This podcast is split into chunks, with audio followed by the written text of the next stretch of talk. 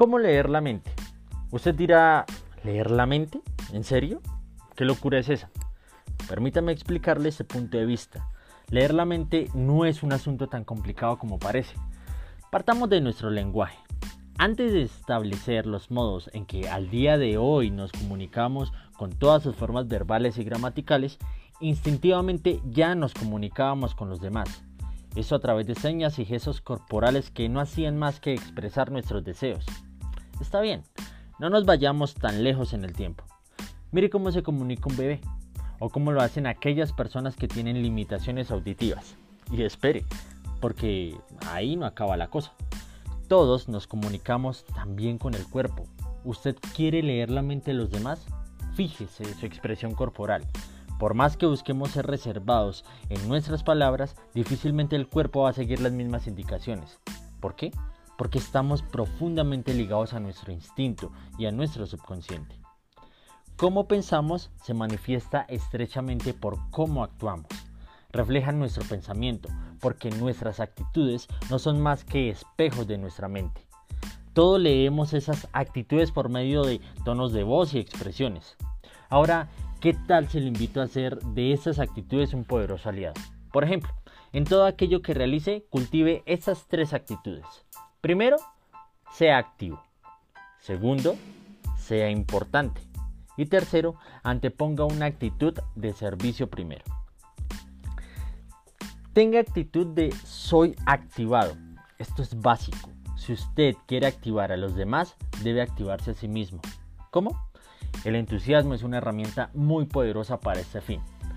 Usted ha tenido la oportunidad de asistir a charlas o en su transición de estudiante ha presenciado los discursos de buenos y malos oradores. Analice las diferencias en cada uno de ellos. Un mal orador básicamente aburre, su charla es monótona y por consiguiente carece de entusiasmo. El resultado es que esa falta de entusiasmo también se nos pega y terminamos por desconectarnos o por hacer grandes esfuerzos por seguirle el hilo. Cosa que no pasa con un buen orador. Ese por su parte nos envuelve en una manta de atención que nos hace sentir curiosos acerca de lo que nos está comunicando. Ya tiene clara la diferencia entre esos dos tipos de oradores, el entusiasmo. Ahora bien, esto no compete a los oradores únicamente. Si usted carece de entusiasmo, muy difícilmente se lo va a transmitir a otros, mientras que si domina esta herramienta, lo que le esperan son seguidores. Aún así, es posible que se piense cómo desarrollo el poder del entusiasmo. Pues bien, permítame darle esas tres sencillas técnicas. Primero, ahonde en cualquier tema de forma profunda. Si algo es cierto, es que nadie nace sabiéndolo todo, y eso es muy normal. Lo que no es normal es quedarse toda la vida sin saber o de creer que no queremos saber. ¿A qué me refiero? A veces consideramos que algo no nos compete, bien sea por su dificultad o porque simplemente vemos que no le podemos sacar ninguna utilidad, como por ejemplo leer la mente. Pero, ¿qué tal si nos sirva? ¿Acaso mm, o cosas que pueden resultar triviales llegan a despertar el interés y el entusiasmo de los demás?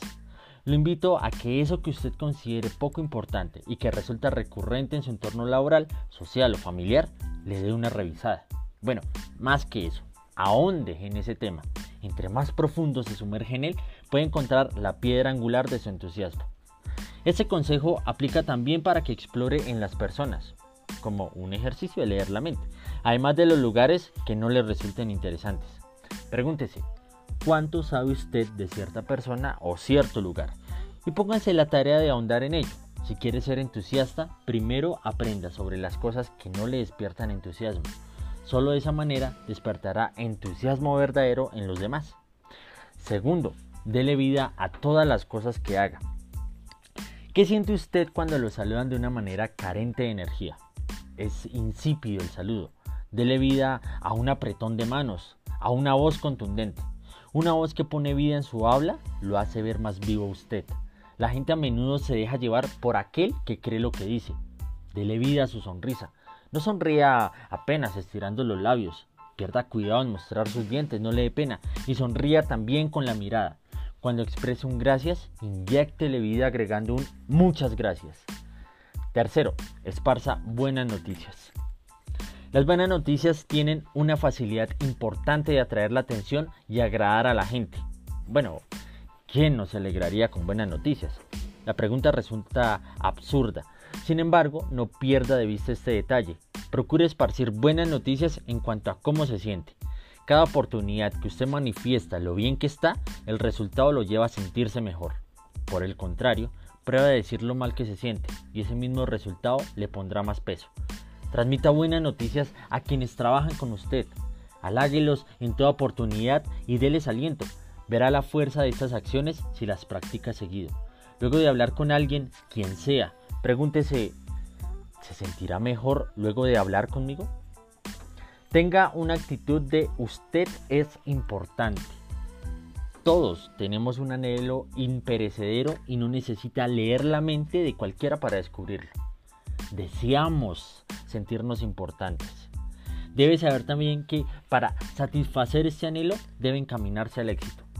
A menudo enfocamos este sentimiento de importancia para nosotros mismos.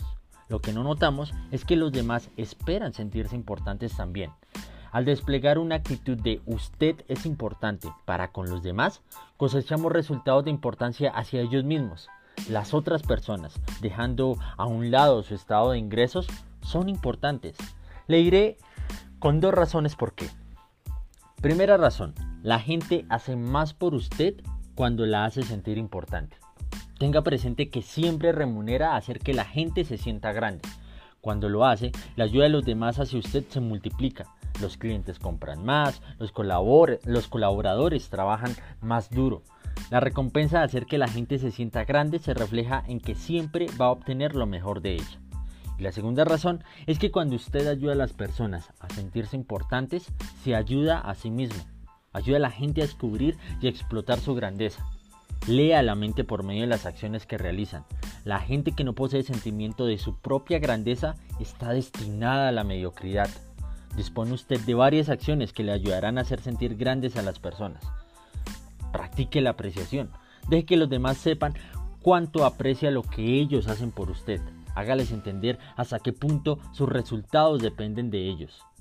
No gaste su energía clasificando a las personas con etiquetas en grados de importancia entre si es importante o no lo es, porque recuerde que todas las personas lo son. Practique llamar a, las, a los demás por su nombre. El nombre cada uno de nosotros es un sonido dulce. A todos nos gusta ser llamados por nuestro nombre. Nos realza, nos da un sentido innato de importancia. Por ese motivo, debe ser cuidadoso con pronunciar correctamente el nombre de los demás y ojalá deletrearlo correctamente, pues cuando sea necesario. La gloria de sus logros no le pertenecen únicamente a usted, es común encontrarse con discursos sobre buenos resultados atribuyendo la gloria únicamente al que está hablando, ignorando por completo a todo un equipo de personas trabajando por ese resultado. Por favor, no sea mezquino y aprecie el valor de las personas que trabajan de su lado en el cumplimiento de, sus objetivos.